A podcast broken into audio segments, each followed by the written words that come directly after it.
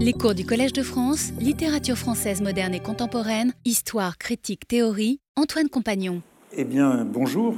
Aujourd'hui, nous allons parler de Sainte-Beuve, d'Aimé Sainte-Beuve. Et, j'ai l'impression que nous allons vraiment entrer dans, le vif du sujet après les prolégomènes euh, des leçons précédentes, hein, de la préface de César Mélélis, l'article du Figaro. Euh, maintenant, nous allons parler de ces relations de Proust et de Sainte-Beuve, et je pense que cela va occuper les prochaines leçons également. Il en reste cinq, hein. quatre euh, mardi, et la dernière fois, je ferai en principe deux heures. Il est donc temps d'aborder enfin euh, cette confrontation et d'observer ce que Proust a fait de Sainte-Beuve. Proust, qui est, comme on l'a observé dans les leçons précédentes, quelque chose comme euh, un, antiphilologue, hein, ennemi de la philologie, on l'a observé, hein, euh, répétant que les historiens euh, disent des bêtises et ils démontrent leur absence d'intelligence quand on les interroge sur l'actualité, sur le présent.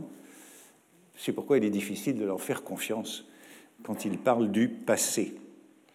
Et pourtant, lorsque Proust commence à travailler sur Sainte-Beuve, au fond, il le fait de manière assez classique, hein, quasi universitaire, académique. Euh, il réunit la bibliographie, euh, il, la dépouille assez consciencieusement, euh, il prend des notes de lecture.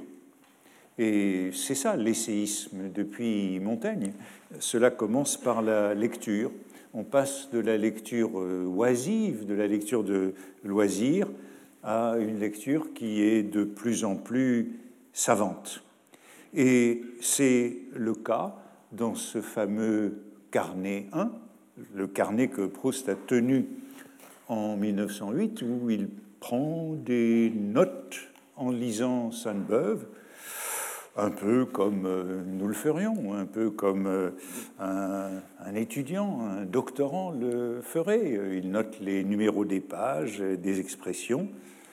Et c'est aussi le cas dans une grande page, grande page recto-verso qui se trouve dans un des dossiers de la Bibliothèque nationale, où il y a des expressions, des numéros de page, des renvois assez, assez soigneux.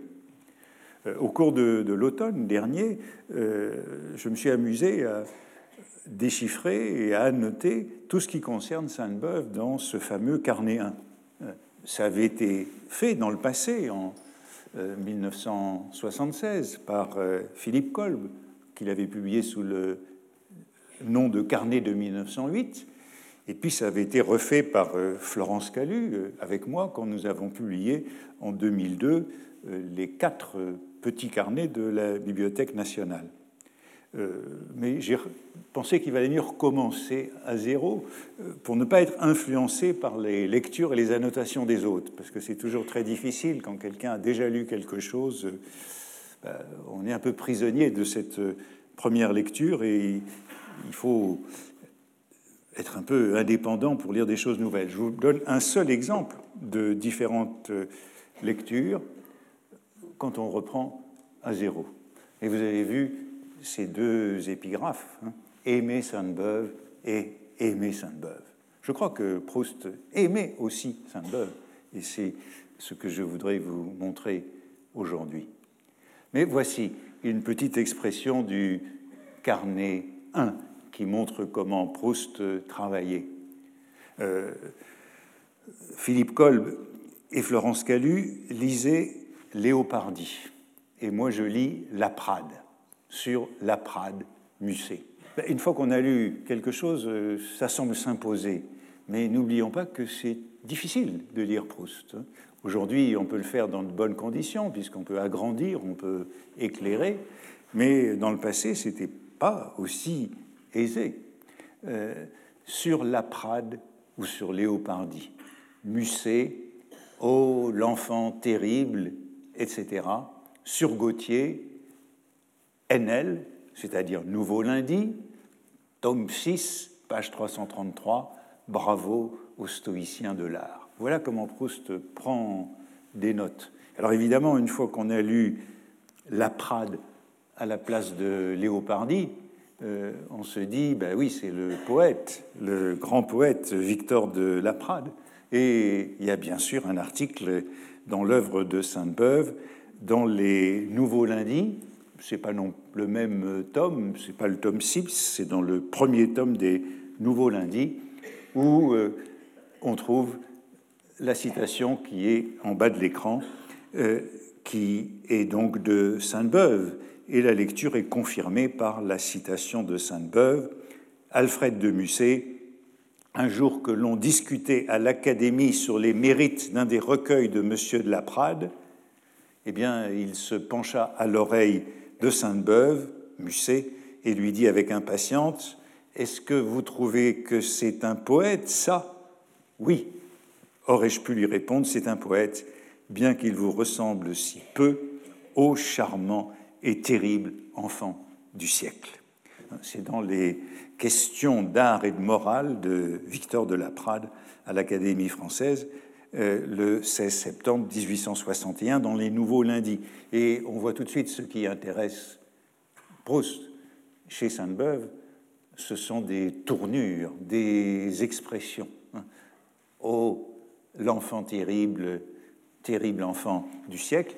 Et comme la plupart des cas, c'est toujours des citations approximatives.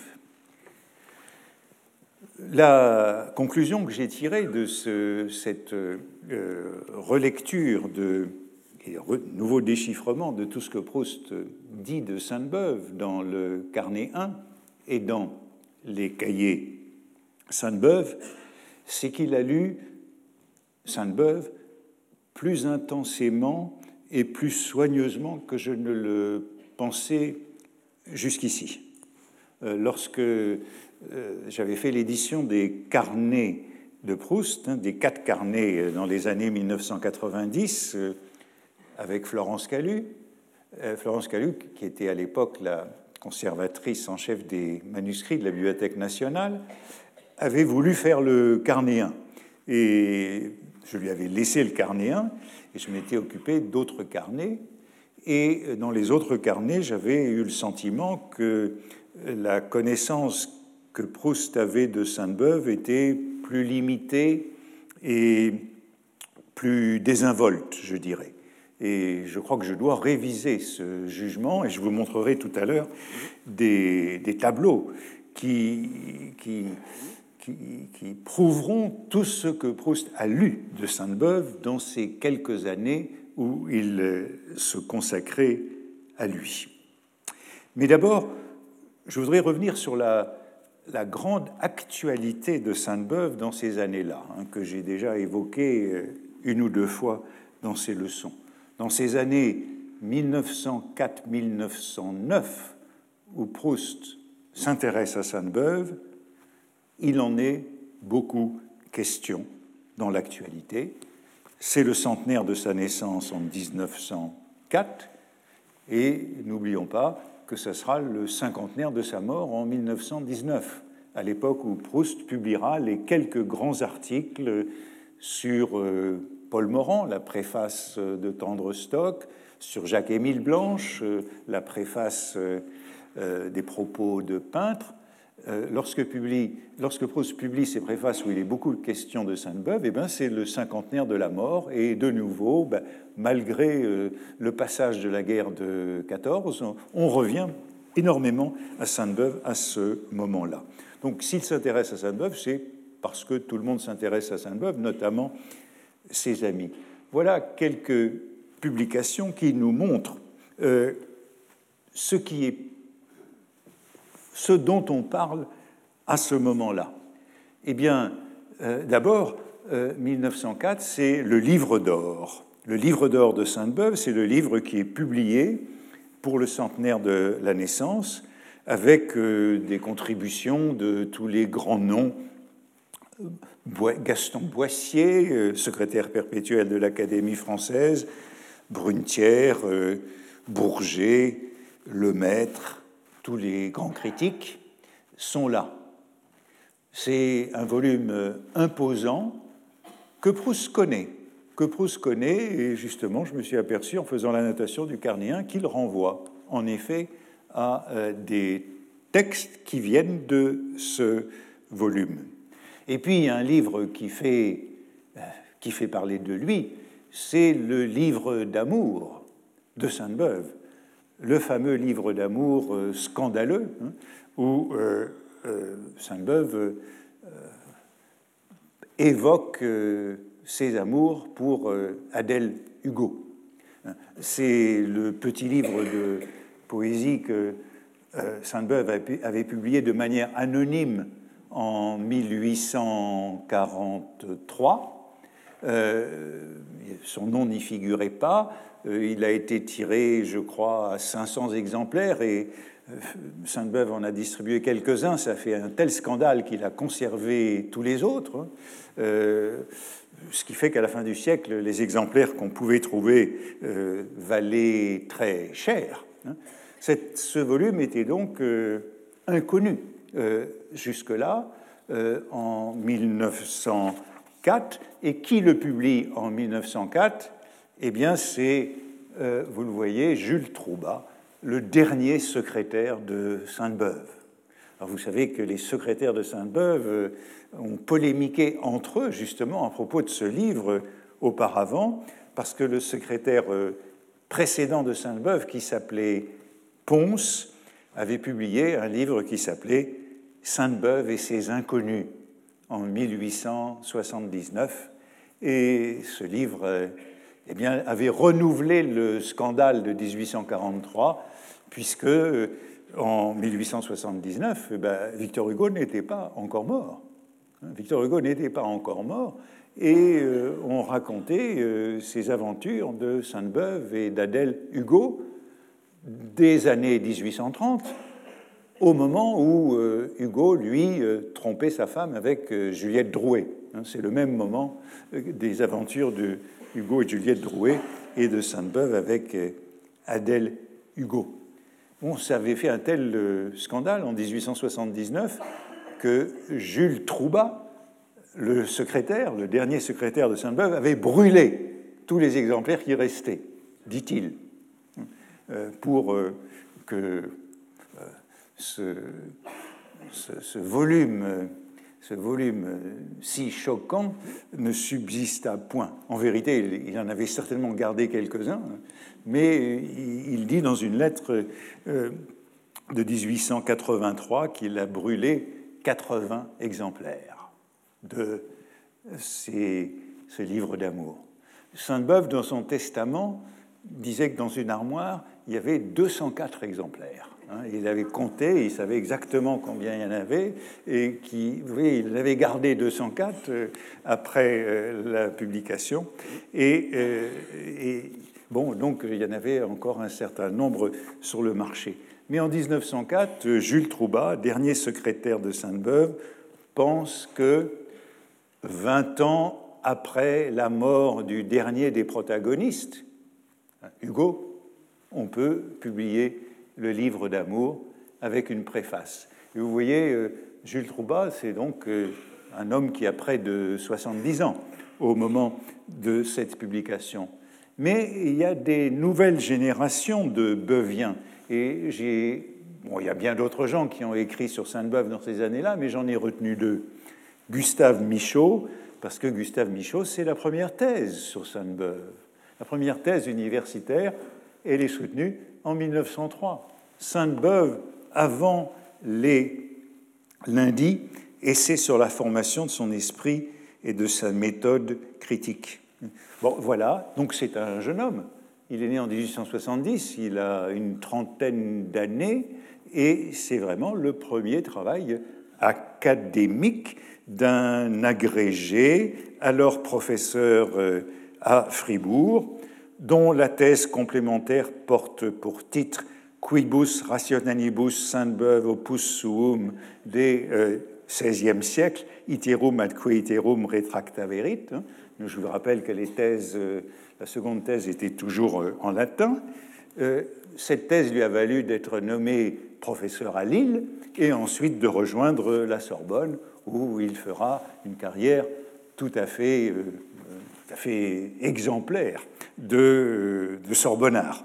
Donc c'est Sainte-Beuve à la Sorbonne en 1903, mais vous voyez qu'il publie aussi euh, un volume très intéressant d'études sur Sainte-Beuve, où notamment il s'intéresse beaucoup à Port-Royal et à la publication de Port-Royal.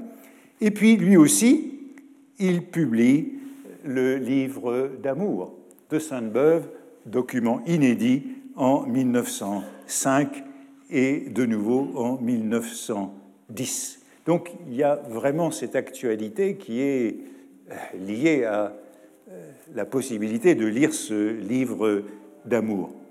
Et puis le troisième personnage dont j'ai parlé, il est intermédiaire comme génération, c'est Léon Séché, dont il a déjà été question à la dernière séance euh, lorsque Donatien Ingros a parlé de lui. Vous voyez que Léon Séché, il est, oui, intermédiaire comme âge, et c'est lui qui publie en 1904 cette monographie sur Sainte-Beuve en deux volumes. Sainte-Beuve, tome 1, Son esprit, ses idées, tome 2, Ses mœurs. Ses mœurs, en vérité, ce sont les femmes. Il y a une série de chapitres sur les différentes femmes de Sainte-Beuve. D'un côté, ses idées, de l'autre, euh, Sainte-Beuve et les, et les inconnus. Et les inconnus, c'est toujours ce qui intéresse. Et vous le voyez, on a euh, affaire à deux types d'érudition. Léon Séché, ce, euh, Gustave Michaud, c'est l'universitaire. Léon Séché, ce n'est pas l'universitaire, c'est encore l'antiquaire, pourrait-on dire. C'est le collectionneur de manuscrits, d'inédits. Euh, il est encore, si vous voulez, dans la tradition de l'érudition locale. Il publie une revue qui s'appelle L'Archiviste, revue historique et documentaire publiée d'après des documents tirés des collections publiques et privées de la France et de l'étranger. C'est un polygraphe. Euh, et s'il va vers Sainte-Beuve, c'est aussi, mais comme Gustave Michaud, à partir de Port-Royal. C'est Port-Royal qui les mène à s'intéresser tous les deux à euh, Sainte-Beuve. C'est à partir de ces études, ce livre qui est donc sans doute le livre le plus ambitieux de Sainte-Beuve, c'est sept volumes sur Port-Royal. Et Léon Séché, eh bien, c'est un homme qui publie de nombreux inédits. Et vous voyez ce qu'il publie. Euh, euh, c'est la correspondance inédite de Sainte-Beuve avec euh, monsieur et madame Juste Olivier, qui sont ses correspondants de Lausanne. lettre inédite d'Hortense Allard de Méritins, Hortense Allard de Méritins dans ses rapports avec Chateaubriand, Béranger, Lamennais, Sainte-Beuve, etc. Madame d'Arbouville d'après ses lettres à Sainte-Beuve. Donc c'est vraiment la publication de toutes euh, ces correspondances. Et vous pouvez aussi remarquer que l'éditeur n'est pas, la maison d'édition n'est pas du même genre. Hein.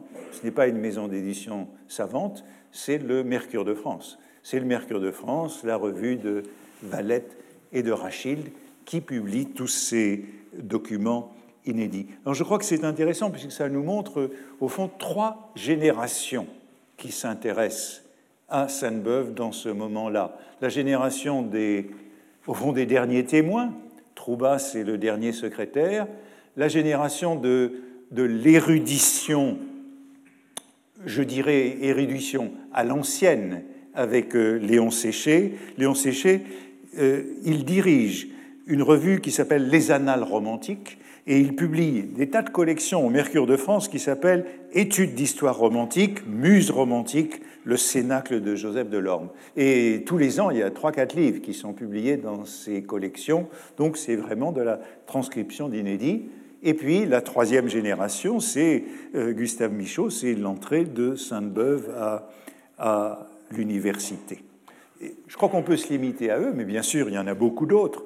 Et vous savez qu'il y a notamment Bourget, puisque c'est lui, avec son article de 1907, qui est au point de départ du contre Sainte-Beuve.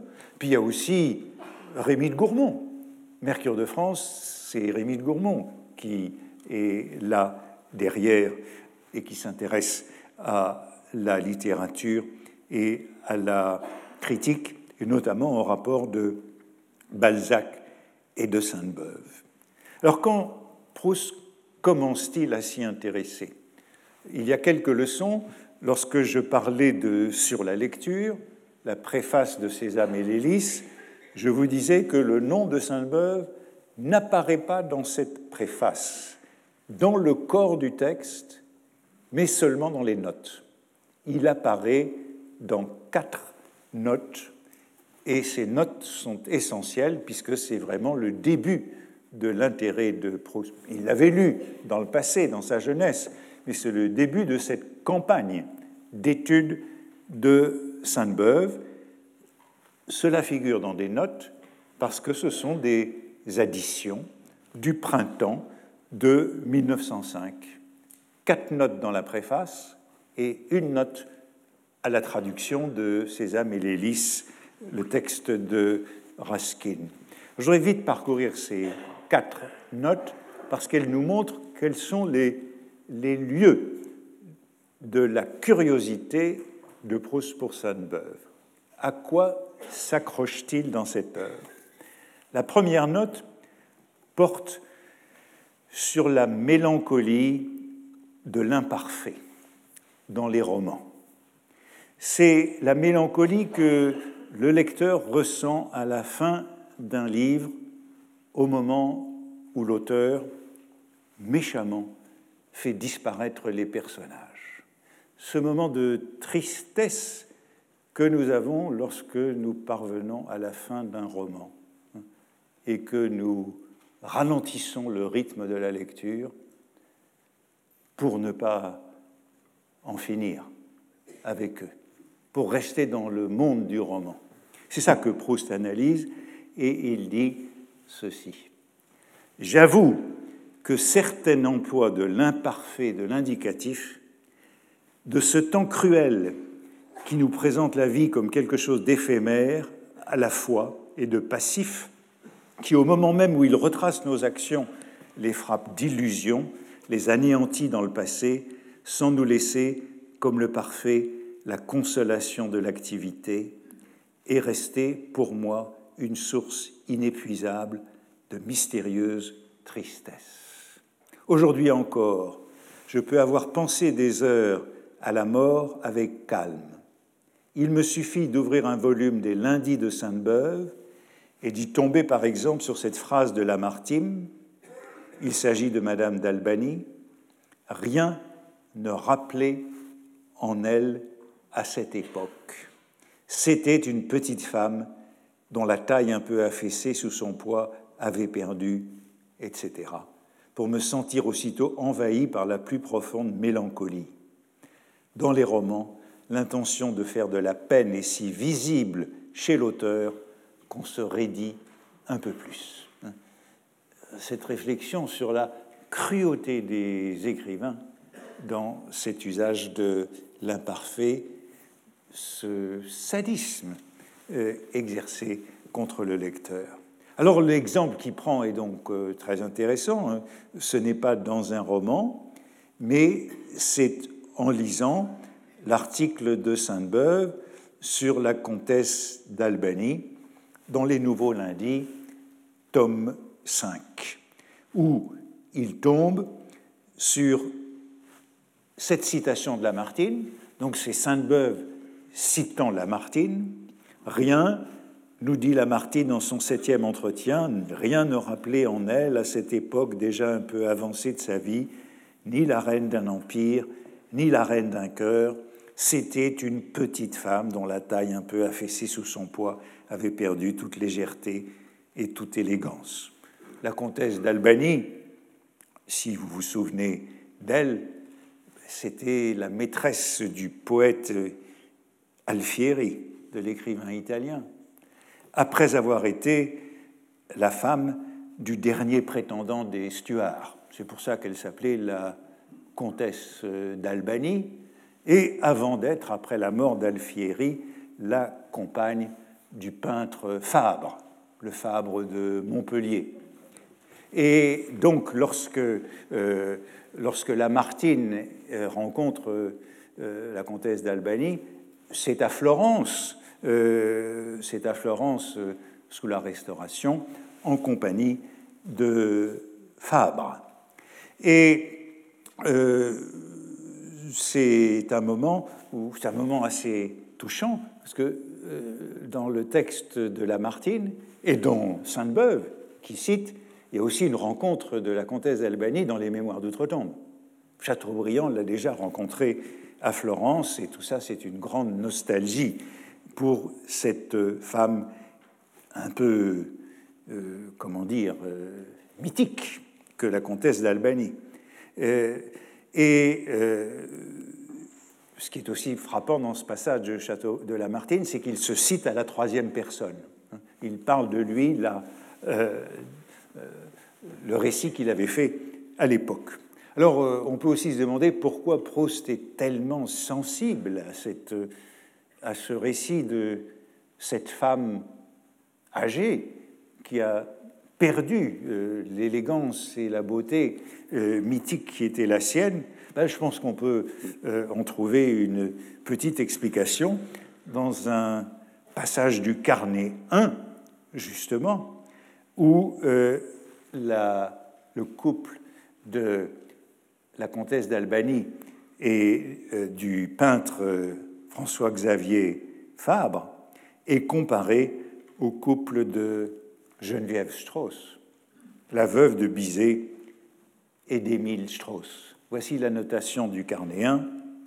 Bizarre idée sur Madame d'Albanie et Fabre. Entre parenthèses, Strauss et Bizet.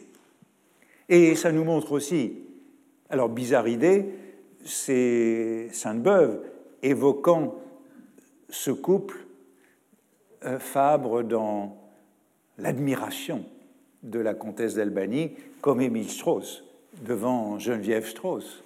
Et euh, la comparaison, ben, je crois qu'elle nous montre aussi l'une de ces curiosités précisément beuvienne de Proust, s'il s'intéresse à la comtesse d'Albanie, c'est parce qu'elle lui rappelle Geneviève Strauss ou parce qu'elle lui fait penser à Geneviève Strauss. Et on retrouve bien chez Proust ce tic qui sera celui de Swann et de bien d'autres personnages, de comparer les personnages, de rapprocher dans l'anachronisme le passé et le présent.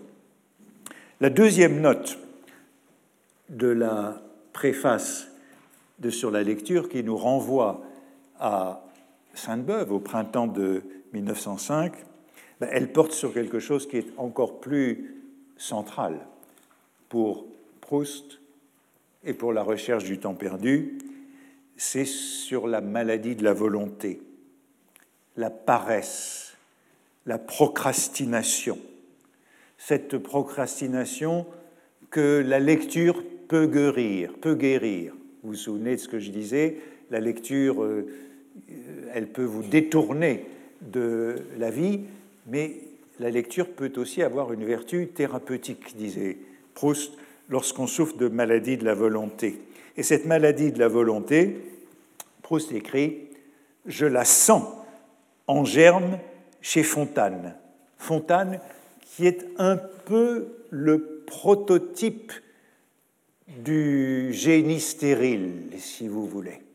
Celui qui a tout pour faire une œuvre et qui ne la fait. Et euh, euh, Proust écrit, euh, je perds ma page, oui, je la sens en germe chez Fontane, dont Sainte-Beuve a dit ce côté épicurien était bien fort chez lui. Sans ses habitudes un peu matérielles, Fontane, avec son talent, aurait produit bien davantage et des œuvres plus durables. Notez que l'impuissant prétend toujours qu'il ne l'est pas. Hein, observation de Proust sur ce Fontane, mais aussi sur Sainte-Beuve, hein, qui, pour Proust, est un impuissant. Fontane dit Je perds mon temps s'il faut les croire, eux, eux seuls du siècle sont l'honneur et assurent qu'ils travaillent beaucoup. Le cas de Coleridge est déjà plus pathologique. Bon, il y a un développement sur Coleridge en empruntant au livre de Ribot sur les maladies de la volonté. Alors cette fois, Proust cite l'un des textes de Sainte-Beuve qui compte le plus pour lui, qu'il a lu le plus attentivement, c'est le volume sur Chateaubriand et son groupe littéraire. C'est vraiment au cœur de tout l'intérêt de Proust pour Sainte-Beuve, c'est Chateaubriand. C'est ce qu'il a lu, je crois, le plus. Et euh, euh, c'est là que euh, Sainte-Beuve disait cet épicurien, hein, cet, qualificatif qui arrête Proust, était fort bien, était fort chez lui, était bien fort chez lui, plus fort que l'on ose le marquer. Ainsi, la douceur de vivre, la chasse, les dîners l'ont distrait de la littérature. Et Sainte-Beuve ajoutait Son côté faible est là. Il faut oser indiquer au moins le vice des hommes distingués. Sans ses habitudes un peu matérielles, Fontane, avec son talent, aurait préduit bien davantage, etc. Donc c'est le loisir, l'homme de loisir et de mondanité qui sacrifie le travail et l'écriture. D'où toute cette éthique du travail à laquelle Proust revient souvent. Et voilà les vers euh, euh, au complet de euh, Fontane que Proust cite avec Sainte-Beuve. Je perds mon temps s'il, faut, s'il les faut croire, eux seuls du, sont du siècle l'honneur, j'y consens, qu'ils gardent leur gloire, j'y perds bien peu pour ma mémoire, j'y gagne tout pour mon bonheur. Euh, je disais, c'est la crainte de l'improductivité, hein, de l'oisiveté et du, du, bonheur de vivre. Euh, ça sera tout le sens de la polémique que Proust connaît parfaitement entre Balzac et, et Sainte-Beuve. Euh, j'en parlais l'année dernière. Hein. Balzac disant il a fallu euh, cinq ans à euh, Sainte-Beuve pour écrire Volupté. Euh, je me suis vengé en écrivant Le lys dans la vallée, ça m'a pris trois semaines. Hein. et c'est Balzac traitant toujours Sainte-Beuve d'impuissant. Le troisième, la troisième note de Proust sur la lecture qui introduit Sainte-Beuve elle est, j'ai envie de dire, elle est encore plus importante. C'est plus seulement euh, la procrastination, euh, c'est ce qui sera la thèse centrale du contre Sainte-Beuve. Euh, c'est, au fond, contre, contre la, la vérité positive, contre l'archive, contre le confort intellectuel du philologue. C'est euh, Proust disant que la recherche de la vérité doit être une vérité intérieure et, disant par exemple quel bonheur, quel repos pour un esprit fatigué de chercher la vérité en lui-même de se dire qu'elle est située hors de lui, au feuillet d'un in-folio jalousement conservé dans un couvent de Hollande, et que la quête de la vérité, c'est une quête matérielle, c'est une quête euh, physique. Il faut se donner de la peine, mais cette peine sera toute matérielle, ne sera pour la pensée qu'un délassement. Hein. Chercher la vérité dans une bibliothèque, ça peut être fatigant, ça peut être une épreuve, une quête, mais c'est aussi un soulagement pour euh, la pensée, et Proust insiste beaucoup sur ce refus de la vérité comme chose matérielle. Et c'est là qu'il ajoute cette longue description rocambolesque de deux pages d'expédition de Sainte-Beuve pour entrer en possession de la vérité. Et Donatien Gros a lu ces deux pages, euh, auxquelles je ne reviens pas. La dernière fois. Mais ces deux pages appellent une note. Et voici la note. Je n'ai pas besoin de dire qu'il serait inutile de chercher ce couvent, le couvent où on recherche la vérité, près d'Utrecht, et que tout ce morceau est de pure imagination. Il m'a pourtant été suggéré par les lignes suivantes de M. Léon Séché dans son ouvrage sur Sainte-Beuve. Il, Sainte-Beuve, s'avisa un jour, pendant qu'il était à Liège, de prendre langue avec la petite église d'Utrecht. C'était un peu tard, mais Utrecht était bien loin de Paris, et je ne sais pas si, volupté aurait suffi à lui ouvrir à deux battants les archives d'Amersfoort. J'en doute un peu, car même après les deux premiers volumes de son Port-Royal, le pieux savant qui avait alors la garde de ses archives, etc. Sainte-Beuve obtint avec peine du bon monsieur Carsten la permission d'entrebâiller certains cartons. Ouvrez la deuxième édition de Port-Royal et vous verrez la reconnaissance que Sainte-Beuve témoigna à monsieur Carsten. Léon Séché, Sainte-Beuve, tome 1. Quant aux détails du voyage, ils reposent tous sur des impressions vraies etc.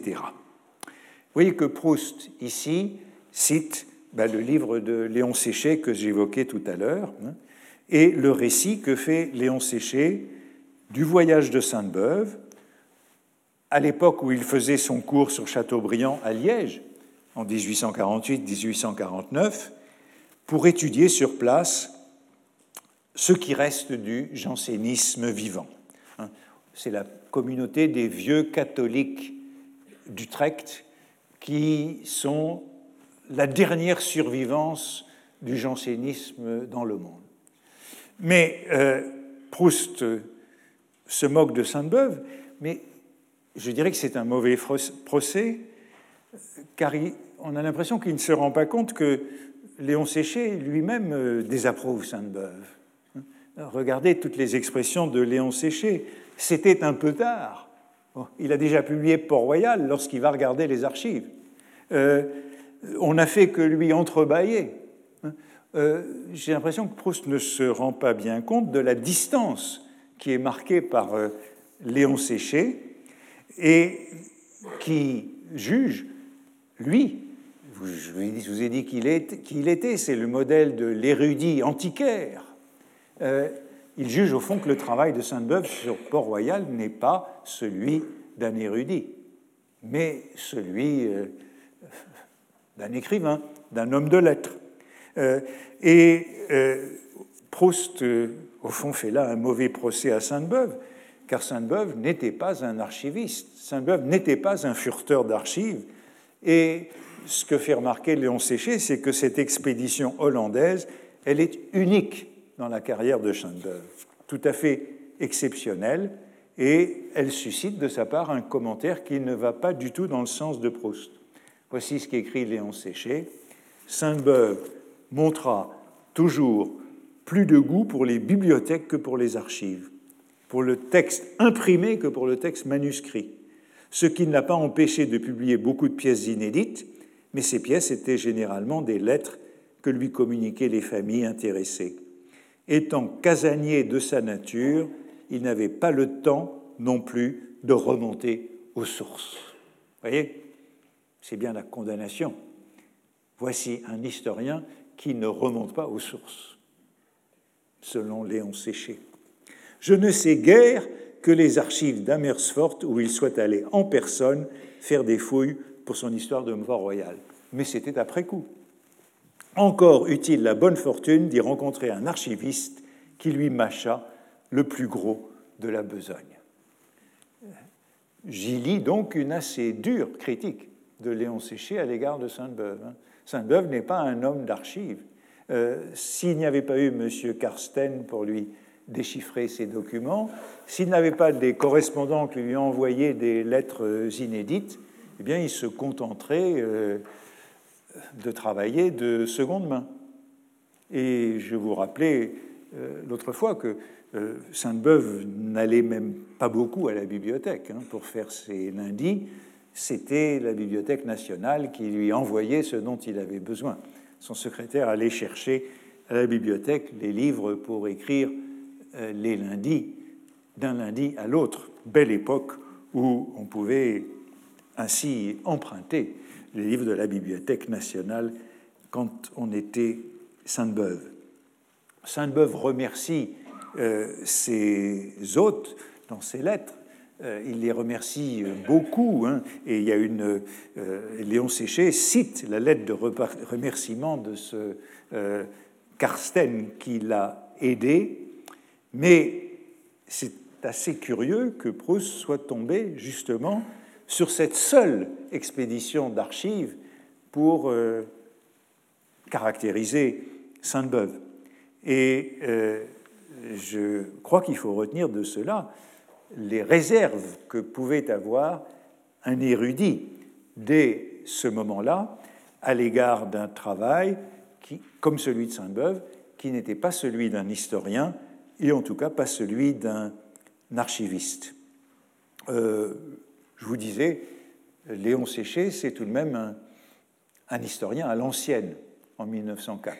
C'est plus un historien euh, tel que le voudrait l'histoire positiviste de la Sorbonne, ou par exemple le, celle de Lançon pour l'histoire littéraire dans les mêmes années. Et on a l'impression que dans ses réflexions, Proust confond Sainte-Beuve avec Léon Séché comme type d'érudition ou de savoir. Quatrième et dernière note dans, sur la lecture, ben, je dirais elle est encore plus capitale si c'est possible, puisque cela a trait à la méconnaissance qu'ont les critiques de la littérature contemporaine. Et ce sera bien au centre du Contre Sainte-Beuve.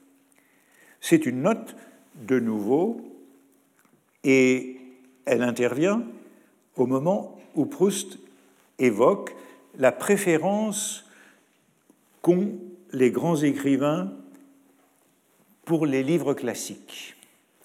Les grands écrivains, dit-il, les grands écrivains contemporains, il pense par exemple à Alphonse Daudet, qu'il cite, les grands écrivains sont classiques dans l'âme.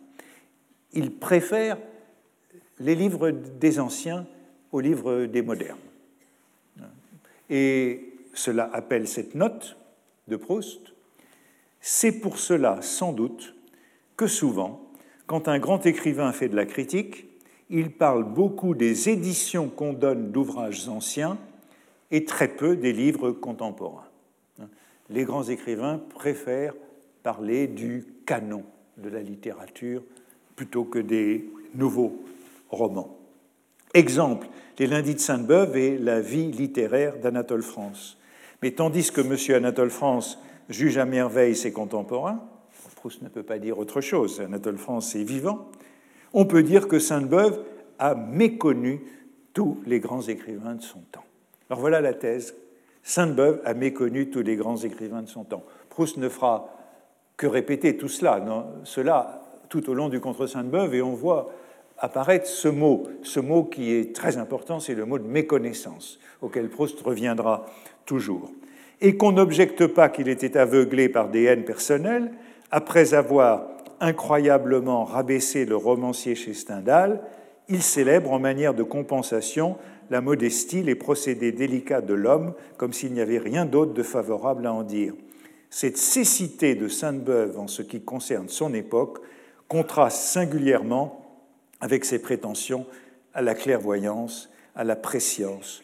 Tout le monde est fort, dit-il, dans Chateaubriand et son groupe littéraire, à prononcer sur Racine et Bossuet, mais la sagacité du juge, la perspicacité du critique se prouve surtout sur des écrits neufs, non encore essayés du public, jugés à première vue, devinés, devancés. Voilà le don critique, combien peu le possède. Ben, c'est bien la première formulation de ce qui deviendra une idée fixe de Proust. Et il rencontre ce qui sera son grief principal dans le Contre Sainte-Beuve, puis dans les grands articles de l'après-guerre sur Paul Morand et sur Jacques-Émile Blanche. Et vous voyez qu'il cite de nouveau Chateaubriand et son groupe littéraire sous l'Empire pour mettre euh, Sainte-Beuve en contradiction avec lui-même. Et je crois que j'ai déjà renvoyé à cette euh, citation. Voilà le passage de Sainte-Beuve qu'il évoque, c'est mademoiselle de Gournay qui l'a dit, et je le redirai à ma manière après elle, la pierre de touche véritable du jugement critique, ce sont les écrits contemporains. Tout le monde est fort à prononcer sur Racine et sur Bossuet, etc. Et euh, Proust revient tout le temps à cette idée. Dans sa correspondance, dans d'autres articles, il dresse à plusieurs reprises des catalogues des aveuglements des écrivains sur leurs contemporains. Euh, par exemple, c'est dans une lettre à Montesquieu, c'est justement à l'époque où 1904-1906, puisque c'est une lettre qui répond un remerciement de Montesquieu à propos de Raskin. Et il évoque les erreurs de jugement de Raskin dans cet échange avec Montesquieu. Raskin qui n'appréciait pas Whistler, qu'il connaissait. Donc c'est la même erreur que Sainte-Beuve. Raskin se trompe sur Whistler qu'il connaissait et qui aimait en revanche Alphonse Carr et Eugène Sue. Proust revient souvent à cette idée. Raskin, amateur d'Eugène Sue. Euh, bon, on se trompe toujours sur la littérature étrangère. Proust l'excuse en disant euh, c'est plus difficile avec euh, la, on, peut faire des erreurs sur la littérature étrangère. C'est ce que Barthes disait aussi. Je peux juger la littérature française, mais hors de la littérature française, je ne peux pas juger. Ça me fait penser à un ami japonais à qui je disais un jour que je venais de lire un, un roman d'un écrivain japonais, je pensais lui faire plaisir en disant J'ai lu un livre d'un romancier japonais qui m'a beaucoup plu, et il m'a dit Oui, c'est un livre que les c'est un écrivain que les étrangers apprécient bien. bon, ça disait tout, ça disait tout. Euh, euh, bon, euh, et Proust fait donc ses catalogues de bévues. et voici dans la lettre à propos, donc à propos de Ruskin qui se trompe sur Whistler et sur Eugène Sue, Proust ajoute Nous pouvons lire dans Goethe que la littérature française n'a rien produit qui égale les chansons de Béranger. Euh, Goethe, en effet, dans les conversations euh, de Goethe euh, avec Eckermann, dit que les chansons de Béranger, c'est le chef-d'œuvre du genre. Bon. Euh, n'a rien produit qui égale les chansons de Béranger. Dans Stendhal, que les cathédrales gothiques sont la honte de la France. Euh, oui, c'est vrai, hein, c'est dans le, euh, voyage, les mémoires d'un touriste. Hein, Stendhal qui est à, à Autun et qui, devant la cathédrale d'Autun, dit Quelle laideur, grand Dieu, il faut être bronzé pour étudier notre architecture ecclésiastique. Donc c'est ça qui euh, choque euh, euh, Proust.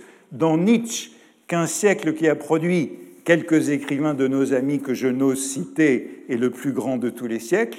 Les écrivains qu'il n'ose pas citer, c'est Bourget, Loti, Anatole France, Maupassant, hein, que Nietzsche appréciait dans Tolstoï que les inventions de Wagner sont ridicules et mille jugements absurdes sur nos contemporains, que dire enfin des erreurs d'Aurevilly sur Flaubert, de Sainte-Beuve sur Balzac, etc.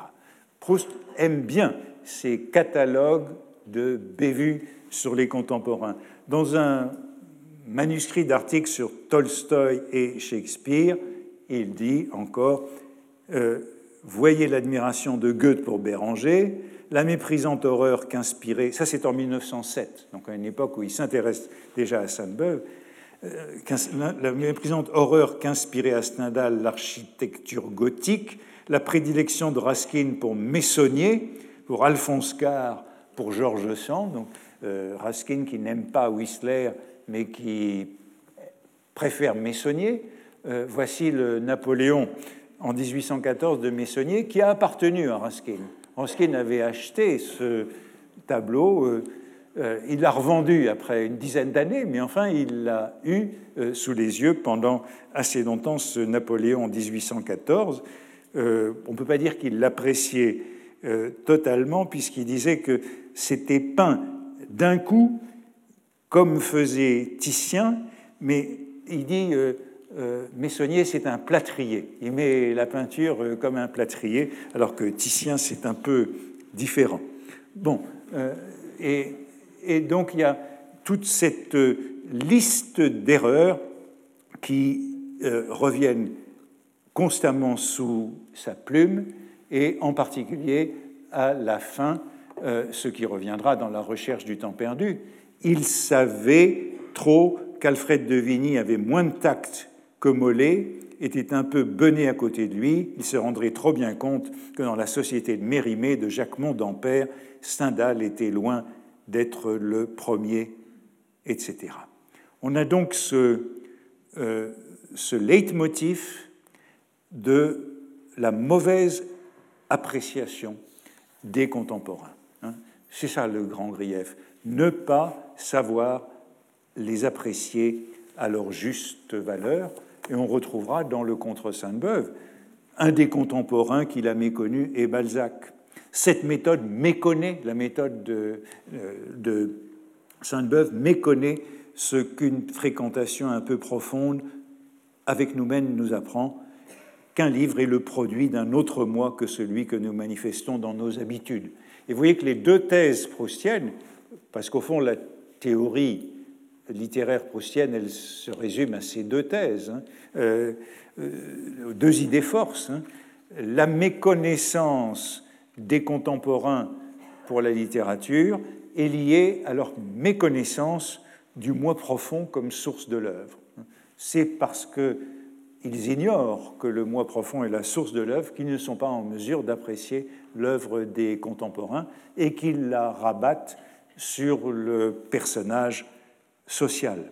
Et c'est le cas de Stendhal qui est euh, mentionné dans la note de Sésame et et bien entendu, il est déjà là, hein. et ce cas de Stendhal est celui qui sera développé dans euh, le contre Sainte-Beuve assez longuement et sans que j'ai besoin de trop y revenir, hein, mais voilà le passage du contre Sainte-Beuve, parlant de la grande admiration qu'inspire à plusieurs écrivains de la nouvelle génération l'œuvre de Stendhal, Sainte-Beuve dit qu'il me permette de leur dire euh, euh, que, enfin, qu'il ne vaut pas grand-chose comparé à ses contemporains qu'il fréquentait dans les salons. Hein, c'est longuement développé dans le contre Sainte-Beuve, et voilà ce que Proust reproche à Sainte-Beuve, qui a dit qu'il faut, s'étant muni d'un mot et de tout ce qui permet, selon lui, aux critiques de juger plus exactement d'un livre, à juger Stendhal de la façon suivante je viens de relire ou d'essayer les romans de Stendhal, ils sont franchement détestables. Conclusion de Sainte-Beuve, que voici.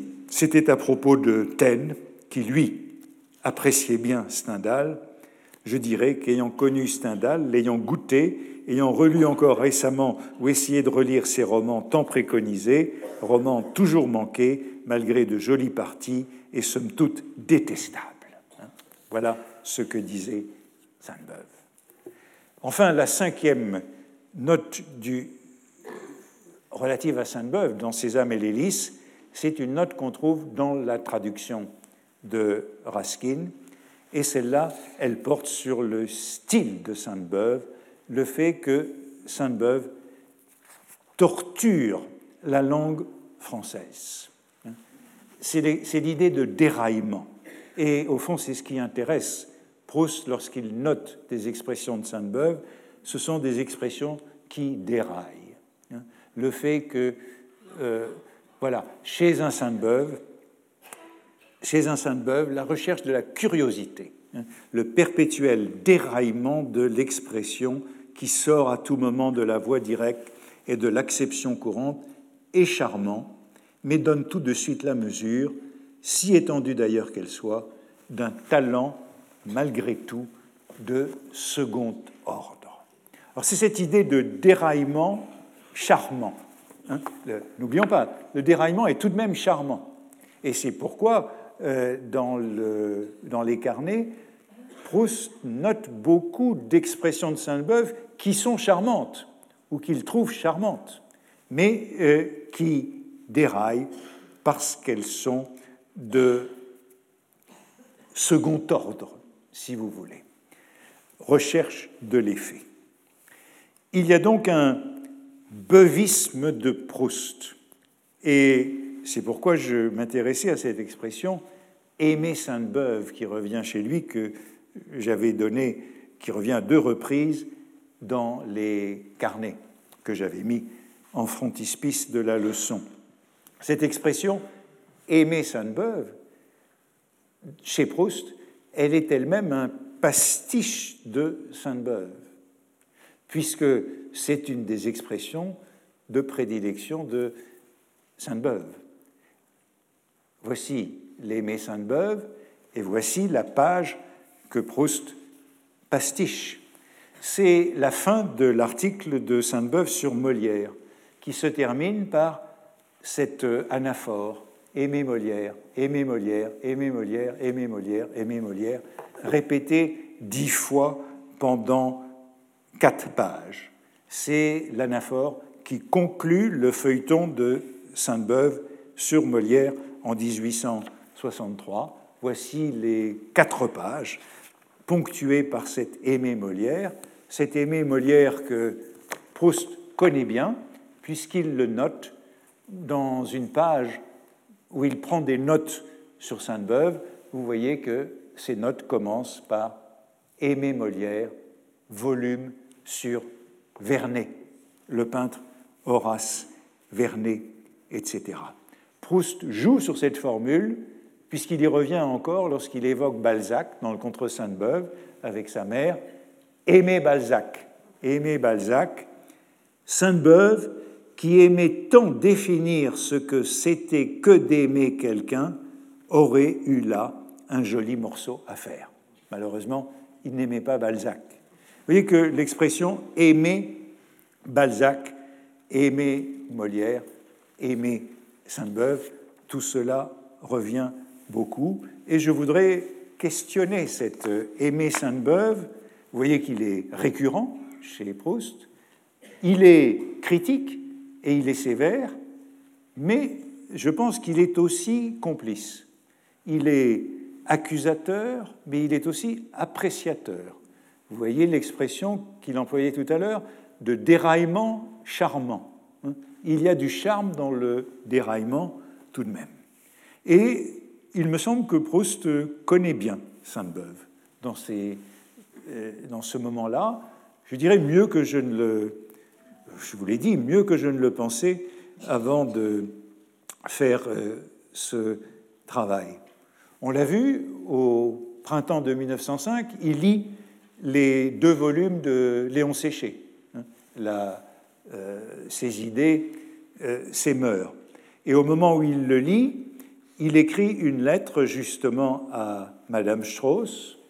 Il lui dit Cette nuit, j'ai lu des lettres de Madame Desbordes-Valmore, c'est dans le livre de Léon Séché, remplies de prétentions, genre Madame Daudet. Et vous voyez toujours ce tic des ressemblances. Hein.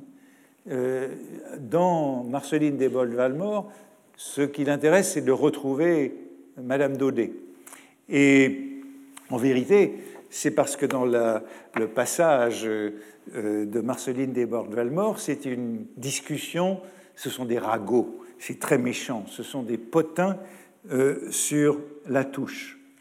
Sainte-Beuve demande à Marceline Desbordes-Valmore, pour écrire son article nécrologique sur la touche, des renseignements sur la touche que Marceline Desbordes-Valmore a aimé. Et elle lui répond euh, cet homme qui a passé si près du talent, que c'est bien cela À vrai dire, je n'osais pas ouvrir ces derniers livres de peur de les trouver trop mauvais. C'est ça que Proust apprécie, ce genre de rosserie. Il ajoute quelle rosserie Leur méchanceté. Autre indice de cette bonne connaissance de Sainte-Beuve dans ces mêmes années, je dirais que c'est même un peu de cuistrerie de la part de Proust. C'est une lettre à son ami Robert Dreyfus en 1907. Robert Dreyfus vient lui envoyer son livre sur 48. Euh, Et Proust veut le corriger à propos des rapports de Fallou et de Mollet. Voici ce qu'il lui écrit. Est-ce vraiment Mollet et Fallou C'était le même parti. Si je ne confonds pas, il y a un discours à l'Académie de Fallou, éloge de Mollet, qui surprit un peu les amis de Mollet avec des appréciations sur la monarchie de Juillet qui n'auraient pas été du goût de Mollet, qui s'y rallia avec éclat. Je crois que Fallou était plutôt légitimiste, Mollet orléaniste, mais au fond la différence était peut-être moins dans leurs opinions que dans leur caractère. Et c'est cela sans doute qui me trompe. Mollet était un homme d'un grand et libéral caractère, et un clérical mondain, etc. Sur Génin, tu sais, il faut se méfier de Sainte-Beuve, dont il fut avec Pont-Martin la bête noire, mais surtout dans toute cette affaire de la Mazarine où Sainte-Beuve fut accusée de vol. Proust euh, eh voudrait corriger son ami dans ce livre. Il fait allusion au discours de réception de Fallou, qui a succédé à Mollet à l'Académie française en 1857. Tout ça vient du compte-rendu de Sainte-Beuve dans les causeries du Lanné. Et Dreyfus lui répond, Proust réagit et concède, rend les armes. C'est la citation du bas. Tu as raison sur le tout. Pour Mollet, cela ressort en effet de ton récit et j'ai été stupide. Pour Sainte-Beuve, en effet, c'était une affaire de fond secret. Je me rappelais, préface de Chateaubriand, une telle véhémence de protestation de sa part et je croyais au moins à un vol préface de Chateaubriand, euh, c'est la préface de Port-Royal, où Chateaubriand raconte euh, qu'il a dû quitter la bibliothèque, Mazarine en 1848 parce qu'on l'a accusé d'avoir euh, touché des fonds secrets. en vérité, c'était le remplacement de sa cheminée du logement qu'il avait à la bibliothèque Mazarine. Et vous voyez, il y a cette volonté de, montrer qu'on connaît mieux Sainte-Beuve on connaît mieux Sainte-Beuve que euh, ses contemporains, que ses amis. J'avais cité quelques-unes des lettres à Loris, Loris qui est l'interlocuteur privilégié de Proust au moment du contre Sainte-Beuve, au moment où euh, Proust réunit sa bibliographie. Voici ce qu'il écrit à Loris. Merci pour les Sainte-Beuve. J'ai acheté depuis quelque temps beaucoup de livres notamment tous les saints de beuve. J'en ai déjà perdu quelques-uns, mais ce qui me reste est plus que suffisant. Alors, je suis amusé parce que j'ai tous les saints de mais je les ai perdus, parce qu'il s'agit toujours de montrer que l'on n'est pas quand même philologue. Et c'est très bien de perdre des exemplaires. Ensuite, merci mille fois pour les saints de mais je fais précisément racheter les derniers qui me manquent, les autres je les ai trois fois chaque volume, pour ne pas vous embêter tout le temps, et même les Chateaubriand. L'autre système était trop compliqué. Et puis, je n'ai pas encore commencé à travailler, et voilà que j'ai oublié tout ce que j'ai lu de Sainte-Beuve. Je crois que j'avais déjà évoqué cette nécessité de l'oubli. Euh, d'une part, il faut perdre les livres, et d'autre part, il faut oublier ce qu'on a lu. Et comme ça, on est sûr qu'on ne sera pas trop universitaire, trop critique, trop philologue dans ce qu'on écrira. Euh, et un peu plus tard, j'ai oublié tout ce que j'avais lu. Je vous ai encore dévalisé. Nicolas m'a apporté sept Port-Royal et je ne peux pas les lire en ce moment, etc. Ce thème donc des livres en trop et des livres qui manquent et de l'oubli pour assurer que cela ne sera pas de la critique. En tout cas, que ce n'aura pas ce Roland universitaire. Mais Proust a tout de même beaucoup lu Sainte-Beuve et je voudrais terminer par les tableaux que j'ai faits de ces lectures. Je ne sais pas ce que vous allez en voir parce que c'est tout petit, mais vous voyez sur la colonne de gauche tous les volumes de Sainte-Beuve, hein, les causeries du lundi, euh, euh, les nouveaux lundis, euh, les portraits littéraires, les portraits contemporains, les premiers lundis. Et ça, c'est tout ce que j'ai pu identifier d'articles que Proust a lus dans l'œuvre de Sainte-Beuve. Et il y en a plus, puisqu'il manque certainement des identifications, mais ce tableau nous montre des lectures abondantes. Dans le carnet 1, Proust cite plus de 90 articles de Sainte-Beuve dans l'œuvre que l'on peut répertorier ici. Dans les portraits littéraires, 5 articles. Dans les portraits contemporains, 14 articles. Dans les causeries du lundi, 34 articles. Dans les nouveaux lundis, 36 articles. Et puis, je l'ai dit, beaucoup des Chateaubriand et son groupe littéraire sous l'Empire, beaucoup moins Port-Royal, beaucoup moins l'étude sur Virgile. Mais vous voyez qu'il y a même un volume, Les Nouveaux Lundis, tome 10, dont il cite neuf articles. Et alors on comprend pourquoi ce volume l'intéresse. C'est là qu'il est question euh, de Madame de Boigne, des Goncourt, de Saint-Simon. Euh, il cite euh, huit articles du tome 9 des causeries du lundi, où là aussi il y a des articles importants qui l'ont fait souvent revenir à ce volume, où on a les articles sur Stendhal ou sur Baudelaire. Il cite six articles du tome 11 des causeries euh, du lundi, ben, notamment c'est celui où il y a les notes et pensées, hein, toutes ces anecdotes de Sainte-Beuve sur ses contemporains. Et Proust est souvent revenu à ce volume. En revanche, vous voyez qu'il y a des volumes qu'il ne cite pas du tout. Hein. Euh, par exemple, les Nouveaux Lundis, tome 8, 13, 14, 15, beaucoup de volumes. Peut-être étaient-ce ceux qui lui manquaient. Il faudrait sans doute aller plus loin et voir euh, combien de fois chacun de ces articles sont cités, mais je crois que ça nous donne déjà l'idée d'une lecture de Sainte-Beuve relativement fort étendue. Et voici euh, sur une seule page euh, où Proust a pris des notes euh, sur Sainte-Beuve, et eh bien sur une seule page, il y a quand même 30 articles qui sont cités, en une page recto-verso. Et ce qui est intéressant, c'est que ça complète le carnet 1, puisque vous voyez que les nouveaux lundis, tome 8, dont je disais qu'il n'était pas cité dans le carnet 1, ben là, il est cité quatre fois. Donc ça complète d'une certaine façon ces autres lectures.